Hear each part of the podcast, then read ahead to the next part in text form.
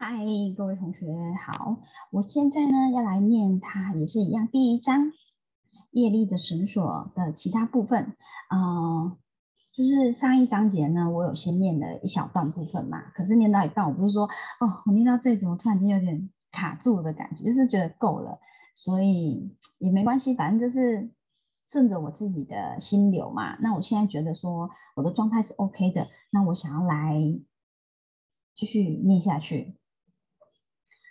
自己做好准备，才能获得真知。一个人目前的生命状情境状态，都是归诸于本身行为所创造出来的业，而非本身而非本人以外的外在原因。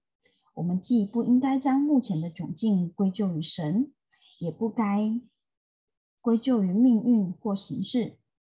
个人受苦过去行为的事实，并非上帝律法上的。不公允，而是他自己未能善循本命，依其本质来如法妥善啊，来如法呃来如法妥善的治理自己的生命所致。唉，这里念到这里，真是跟早上的状况一样哎，就是觉得其实我们现在的状态，真的就是我们自己，我们讲说。就是赛斯书里面有讲嘛，信念创造实相，信念创造实相就是像这样子啊。那今天你看，其实是因为我们先创造了那个信念，所以现在我们在执行你的信念的结果，因为一定都是先有你的信念，然后你才会有这样子的过程。所以其实这并不是因为别人所害我们变成怎么样的，其实全部都是我们自己。对啊，所以念到这里的时候，我觉得真的是个人受苦于过去行为的事实，并非上帝律法上的不公允，并非上帝律法上的不公允。所以，我们今天会这样子，并不是上帝造成的，好吗？是我们自己造成的。OK，他说呢，大量的祈祷或敬拜，并不会有太大的帮助。成天到处求神拜佛，嚷嚷着神啊，神啊，神啊。这样对改变一个人的现状并没有益处，就好像一个小孩成天吵着要东西，整天哭喊着“爸比，爸比，爸比”。嗯，对啊，其实佛就在我们心里，我们本身就是佛了，对不对？是啊，我们是自信佛啊，那我们本身就是佛，为什么我们要向外求呢？对不对？这里有讲到，信念比信仰更重要，信念比信仰更重要。信念就是我们与生不是与生俱来，我们信念就是我们生活环境它所加注给予我们的这一些的 l i coco，好吗？这些有的没的信念，我记得马大曾经讲过，就是说我们都是信念的小偷。我第一次听到这个词的时候，我想说啊，什么哇哥啊，信念的小偷。后来呢，就是马大有解释啊，就是说，因为有些东西其实那个是别人的信念。但是我们自己呢，却要把它 Q 开用。比如说，呃，像我老爸呢，以前就会很爱、很常讲的一句话，就是“哦，还急呢，就拍弹呢呢。”哦，对，这个是他的信念。可是我如果今天没有去好好的分辨，说他讲这句话的起心动念到底是什么，那我就会被他影响，我就会真的认为钱很难赚。可是其实，在我自己的生活的过程当中的时候啊，老实说，我一直没有觉得钱很难赚嘞。我，因为我我真心这么觉得，因为我从以前到现在，我都觉得说钱它就是我只要愿意，其实它是源源不绝，一直都来，就像水龙头一样，它打开就有的状态。然后，可是我以前有曾经被我爸困住，就是。当我爸讲这句话的时候，我就觉得他真的很难赚。但听了某些家长他们在赚钱的状态的时候，我也觉得哦，钱真的很难赚。可是回到我自己身上的时候，老实说，我真的没有觉得钱很难赚。所以有些信念呢是别人加注给你的，那你自己愿不愿意相信？你愿你不是愿不愿意相信？你如果接收了，那你就是接受别人的信念，拿走拿拿去用了，那你就是信念的小偷，是不是？是啊，我们都是信，嗯，我本来讲说我们都是信念的小偷，可是后来想一想，我们真的都是吗？其实我们只是没有去加以思索他讲的话，然后我们就照单全收了而已。嗯，所以呢，信念真的比信仰更重要。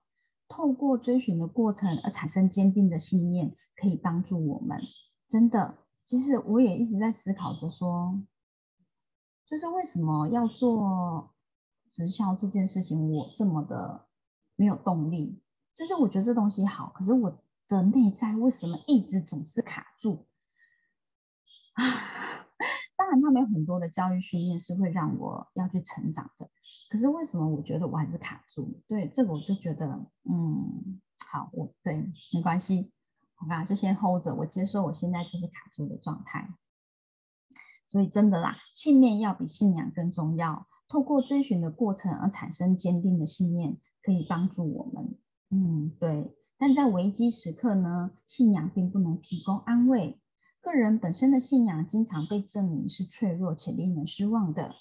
信仰神主会陷会落入机械式的套属，不断央求神赐予恩惠，并不能带来自由和解脱。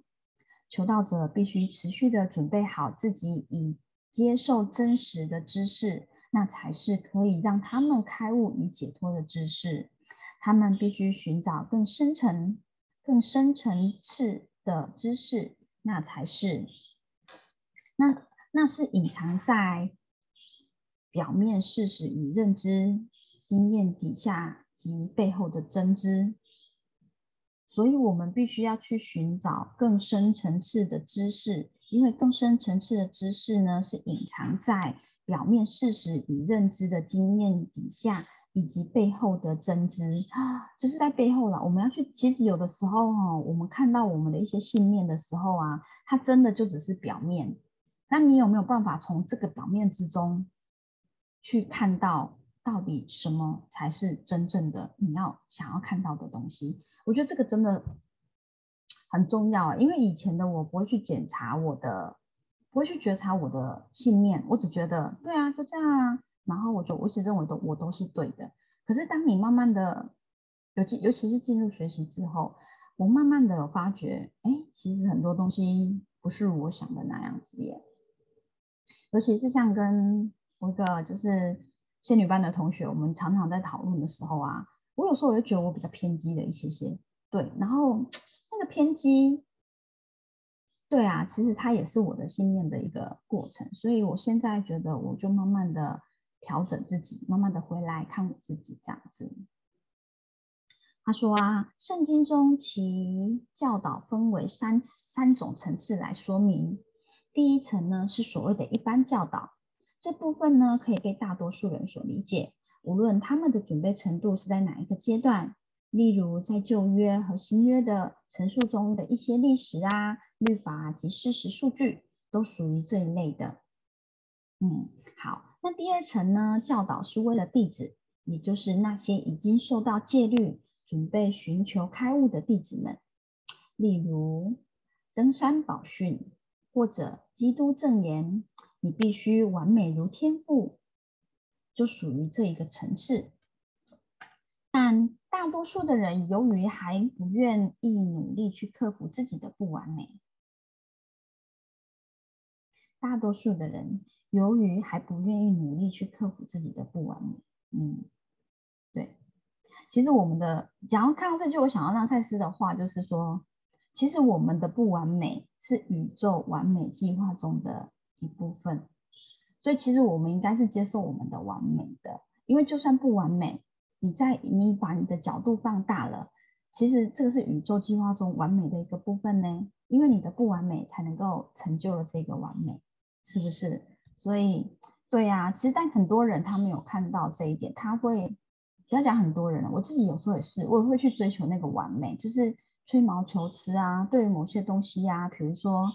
折纸啊，或者是说，呃，文具类的啊，像我觉得我在做文具类的东西的时候，我觉得很要求，我希望写的字很工整，然后呢贴的很整齐，对，这个就是我的完美。那其实我们其实他要讲到，大多数人由于还不愿意努力去克服自己的不完美，经常在还没有准备好的时间点就听到这样的戒训。佛陀和奎纳、奎斯纳，还有基督，都说我们可以从不完美中解脱。但是，想要克服我们自身的不完美，光靠相信神和宗教的信仰是不够的。我们必须成为生命的学生。但除非我们愿意研读自己的行为，并依照正确的方法来落实学习，否则依然感到感觉无助。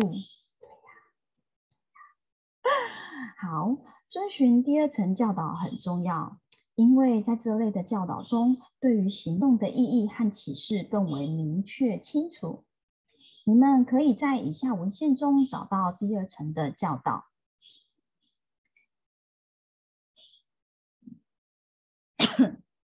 耶稣的伟大训言，坦塔加利所编著的《瑜伽心理学》以及《活且反歌》。活血梵歌，我记得我在学数字学的时候，老师有讲到这个圣经中提到的第三层教导是最高层次的教导，也就是所谓的天启。启示录就属于这一类的。这本书似乎是根据约翰的亲身经验所写。启示录告诉我们。耶稣对他钟爱的弟子约翰启示了伟大的真理：天启是一种至高的知识，唯有一个已经完成高度进化及准备程度的人，才有资格接受天启。这种知识并不来，并不是来自自自信上的能力，自是指智慧的智，然后性别的性，自信上的能力。也不是透过有意识心来传递，而是一种神恩的赐予，神恩的赐予。唯有透唯有透过一心专注、自我净化以及其深度冥想，才有可能获得这样的恩赐。只有那些已经明白且直接经验真理的人，才可以获得天天启。这样的人，我们才称之为上司。哦，原来上司是这样子的。OK，他说，在启示录中，我们读到生命之书被封存，是谁打开了那个封印呢？既不是任何人，也不是任何神，而是一只绵羊妹。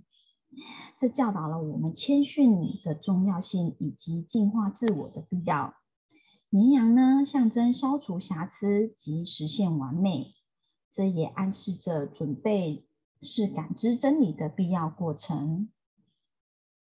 一般而言，社会教导人们去膨胀和崇拜他们的自我。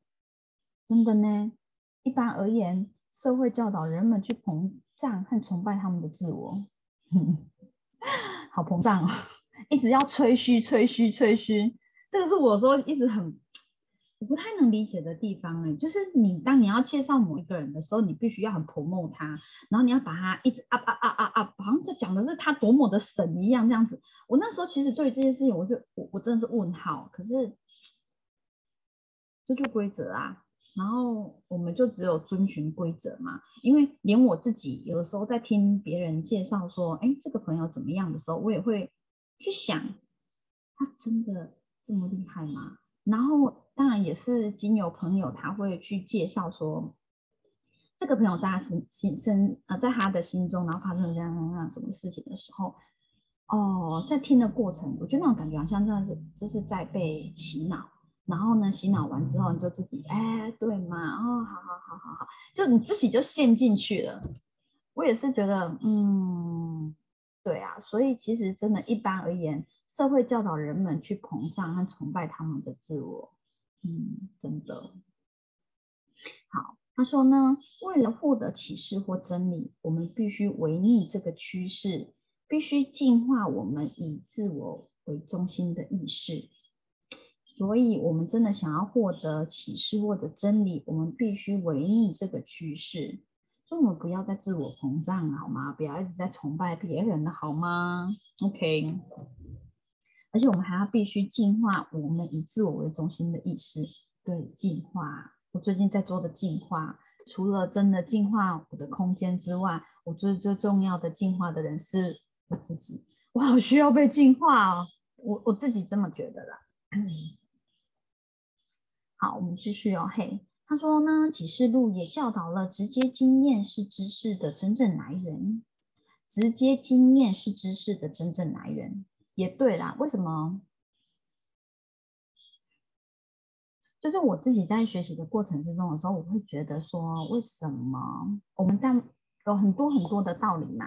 那其实道理大家讲的都是同一个。当你集结到，比如说你去了解佛教，你去了解道教，你去了解不管是任何一个宗教，其实你会发觉它最高最高的宗旨其实都是一模一样的。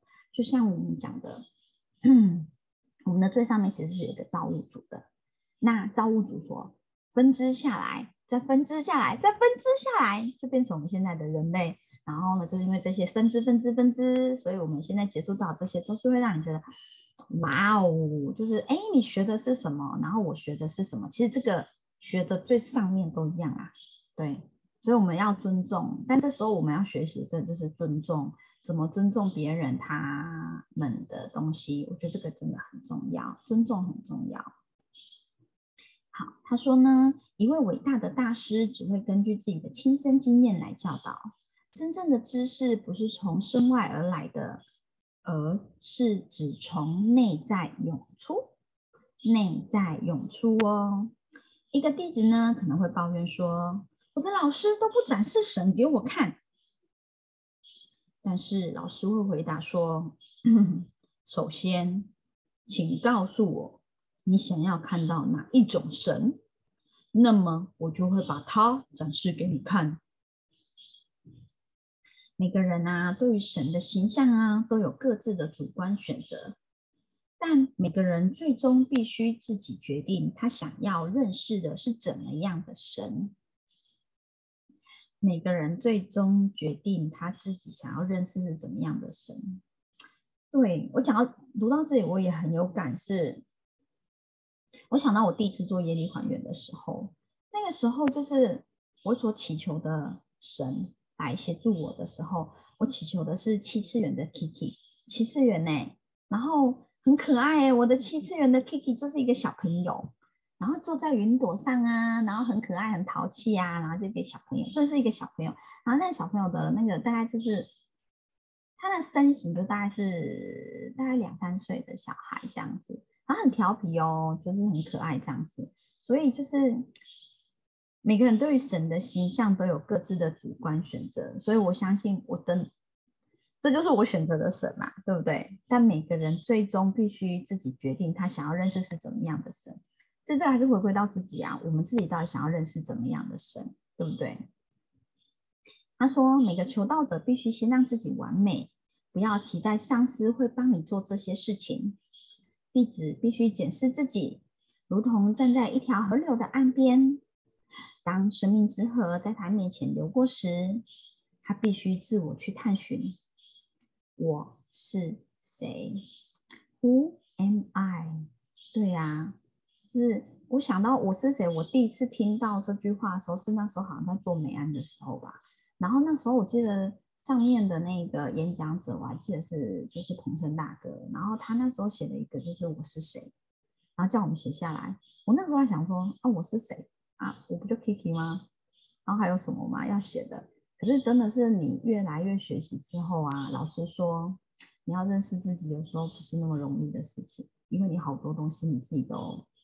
掩盖、掩盖、掩盖了，所以不是真的那么容易，就是能够知道说你到底是谁，真的，嗯，好，没关系，我们继续学习呀，反正我们阳性就是要不断不断的学习嘛，对不对？他说呢，人们经常只是窝在过去或害怕着未来，而不去学习此活在此时此刻。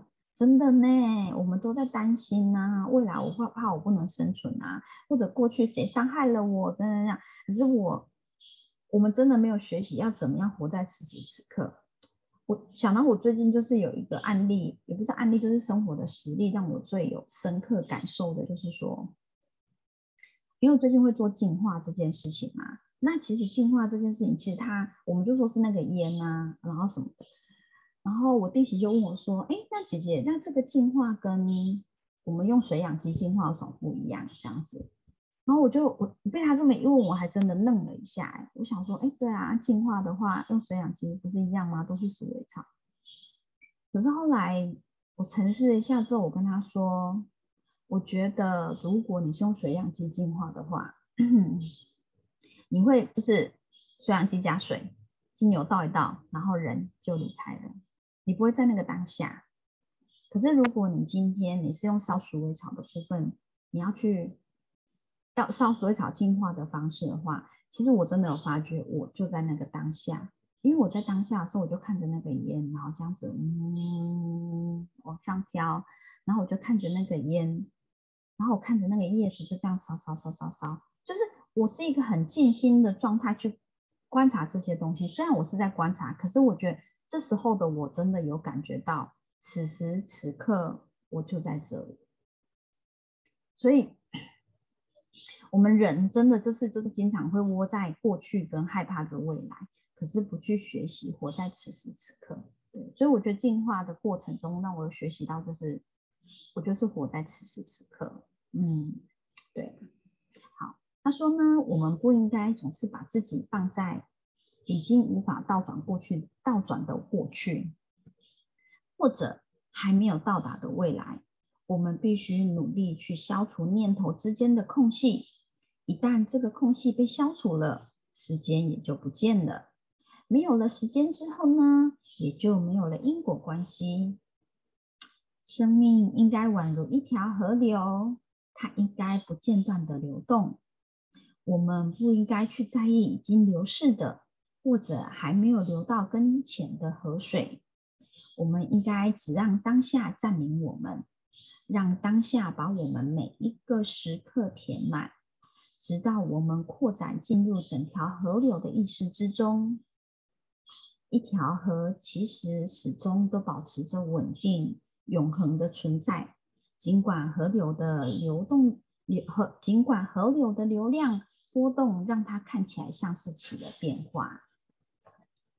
好接下来第一个另外一个章节，他说展开层层自我进行检视。他说呢，在研读生命哲学时，我们会发现人们被业力束缚。每当你执行了一个行动，就会想要获得那个你欲求的或者正在追求的成果，于是你就被那个行动所捆绑了。没错，当我们设定好目标之后，我们开始。去行动了，然后就会开始去想说哇，那个对我就是要这样。然后这时候你如果很那个要怎么讲，你的心只要放在就是 我一定要怎样的成果的时候，我觉得真的是会被困住。所以呢，那时候呃，我记得上马大的课的时候，马大有讲过，就是八下有一个就是宇宙的工具，就是显化的三原则啦。然后就是这是宇宙的工具箱。他说：“第一个，我们要依自己的最高兴奋去选择，OK，然后呢，再来依自己最大的热情去行动，最大的热情去行动哦。但是第三点非常非常非常的重要，我们一定要零期待，零期待，就是我们自己对于结果呢是不抱任何的期待的。所以其实也蛮呼应这边的，就是说。”我们每当就是我们在执行行动的时候，就会想要获得那个我们欲求或正在追求的成果嘛，对不对？那我们就是会被那个，所以我们行动就会被捆绑了。可是如果你追求的不是成果的时候，其实有时候啦，往往会比获得的比你更多这样子。好，他所以他这里有讲到，只要我们还没有放下行动的成果，所有的行动都会带来束缚。即使是善行的行为成果，还是会束缚着我们。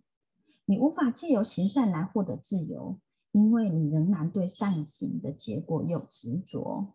对呀，就算你说你今天要做公益好了，那你还在想说，哎，我今天做公益，那我钱出去了，那是不是回来了，或者什么？其实我自己也会常常卡在这边，就是我没有办法很像数字九这样无私的服务他人，无私的成就他人。就是我在比如说做捐款的时候，如果会去想这些东西，哎，要回到我身边，或者是我其实都对于那个结果，我自己都还是很紧紧抓牢着。所以有时候真的就是因为这些东西，我觉得我还是束缚住我自己了。然后他这里说，顺带一提，在东方的观点中，恶或者是邪恶，并不像在西方那样被视为一股独立的力量。邪恶是不完美的，但不是说我们内在一直存有一股恶一一直存在有一股恶势力，或者有个永远属于我们的坏品质。我们不应该把自己当成一个迷失的代罪者，不断保持着罪恶感，只会阻碍我们成长，难以达难以达到完美。我们的任务呢，就是要摆脱对善行及恶行之成果的执着。摆脱束缚之境，也就是完美之境。所以呢，在这本书里面，我是在想说，哦，这个其实就是要我们解开、解开、解开束缚嘛。他说呢，瑜伽教导我们如何不执着于成果来执行行动。我们之所以追寻行动的成果，只是因为我们没有觉知到自己真正的需求。只有一种需求是真正重要的。那就是从痛苦中获得解脱，那也就是耶稣所说的“你必须完美如天父”的真正含义。这个教义也是印度教和佛教的中心思想。为了展开朝向自由的旅程，我们必须分析行动神线的本质和来源，以及支在那些神线底下的其他纤维。所有的事件于外在世界发生以前，都已经先在内在的世界发生过了。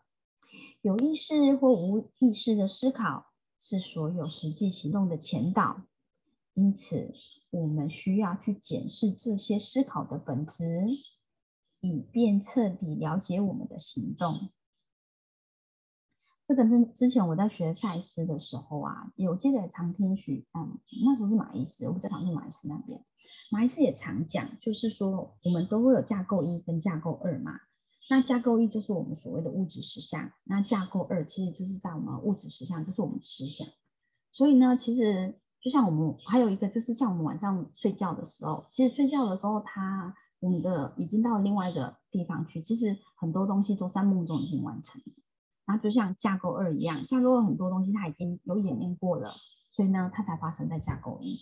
那这时候也是很重要，就是讲到的，就是说我们的信念到底是什么？像这里讲的有意识或者是无意识的思考，对你有没有常常在注意到你自己的思考？对啊，当你负面，你思考又开始负面的时候，你有没有觉察到了？有没有赶快转换？这个真的还蛮重要的呢。我们要如何从厚重的行动呈现以及更细致的思考中脱困呢？仔细 仔细查看这两条丝线之间的关系，我们就会注意到心是如何轻易的随意漫游漂流。真的，心是如何轻易的随意漫游漂流？哎。多么容易让我们从正在做的事情中分心呐！是啊，我好常就是做事情的时候，就是会分心，会想到哎，这个还没做，那个还没做，然后就是一直告诉自己这个要做，那个要做。哦，老实说，我有时候也我也蛮佩服我自己的，就是我的脑袋怎么可以一直转，一直转，一直转，就是没有停下来。我们经常做着一件事情，却又同时想着另一件事情。不是行动在决定我们的想法，相反的，无论在有意识或无意识的层次上，是思考过程在统辖我们的行动。思考过程在统辖我们的行动，所以思考很重要。这里正讲到思考就是很重要。另一方面呢，思考过程则受到。旗下更细致且更强劲的欲望绳索所支配，哦，思考过程则受到旗下更细致且更强劲的欲望绳索所支配。所以你有没有带着欲望啊？你有没有带着目的呀？这个，因为它就是在支配我们的想法的。他说，而潜伏在底层的是所有神线中最细致且最强劲的印记神线，或者梵文的 Samskara，Karas。他们呢是驱动我们整体生命的原始情绪、冲动和倾向。他们是我们的欲望，他们是我们从无数的过往前世所期待过来的印记。印记，印记，这就是印记了，潜藏在潜意识心中的印象。对，印记激发着我们的欲望，欲望再反过来触动我们的想法。想法最终变成我们的行动，这些神线都彼此交缠在夜的绳索上。我们追寻的就是要从这条粗的束、粗的绳子中的束缚中解脱。我们要追寻的就是从这条粗绳的束缚中解脱。印记有没有？他这里有讲到，就是。我前几我前几篇有提到的那一个印记的部分，印记就是我刚刚那时候讲从前嘛，其实应该从前就是指说有地球以来人类出现开始，那个从前真的很久了，到底有多久？哇，真的很久。长说是选里面我记得有讲到是不知道几万年前的，但是我相信还会有更久，对啊，而且又不同时空，其实我们经历的东西真的很多哎，这时候我更能够感觉到就是。我们很多东西真的本质具足，然后那时候我记得上赛斯课的时候呢，有讲到说，其实我们可以开启我们所有的天赋。我们现在所学的东西，其实我们以前都学过了，那为什么现在还要再来学？这个就是一个 很重要的功课啊。所以哦，这也是一个学习的过程呢。嗯，好，我们继续。嘿，因此解脱的意味。解脱意味摆脱着我们自己的无名，无名。OK，为了完成这个研读自我的任务，我们必须把所有的层次，包含行动、想法、欲望及印记，全部一层一层的展开。虽然我们可以借助理性思考或经典来做部分的剖析，但我们终究会因为自己有限的经验。而依然困在某个层面上，对耶，其实对这里讲的很棒，就是虽然我们可以借助理性思考或经典来做某部分的剖析，但是我们终究会因为自己有限的经验而依然困在某个层次上。有限的经验，对啊，所以为什么就是灵魂想要的就是更多更多的体验，因为他想要去经历很多很多很多不同的事情嘛。啊，所以呢，好，我们继续哦。嘿，我们无法超越自己受欲的啊受限的心欲，只有透过善巧且无私的执行行动，透过静坐，以及最终透过发现内在的不朽本我的等方法为基础来研读自我，我们才有可能达到新的经新的经验和知识层次。而这些就是瑜伽的方法。这种呢，自我检视可以帮助我们，为了了解自我并摆脱所有的苦痛，让整个自我层层展开，应该成为我们唯一的追求。我们转世成为具有实体身体啊，实质身体的人生，正好提供了我们去进行这种自我检视并获得解放的机会。所以为什么我们要肉身？对呀，因为我们的转世已经成为具有实体，我们现在就是有一个肉身，因为灵魂是没有，它没有感知的，它没有感觉，但是我们肉身有啊，所以你看，我们可以感受到爱，我们可以感受到痛，我们可以感受到那种酸甜苦辣，然后甚至有一些情绪啊，开心。欢乐、悲伤，然后痛苦，或者是撕裂的痛，哇，这些东西都是我们今天有这个肉身，我们才能够有感受到的。实体的大脑充当着能量来源，神经系统则分发了这些能量，好让身体可以运作。要有一个好的心智，需要搭配一个健康的身体和神经系统，以便运作及管理生命的过程和自我发展。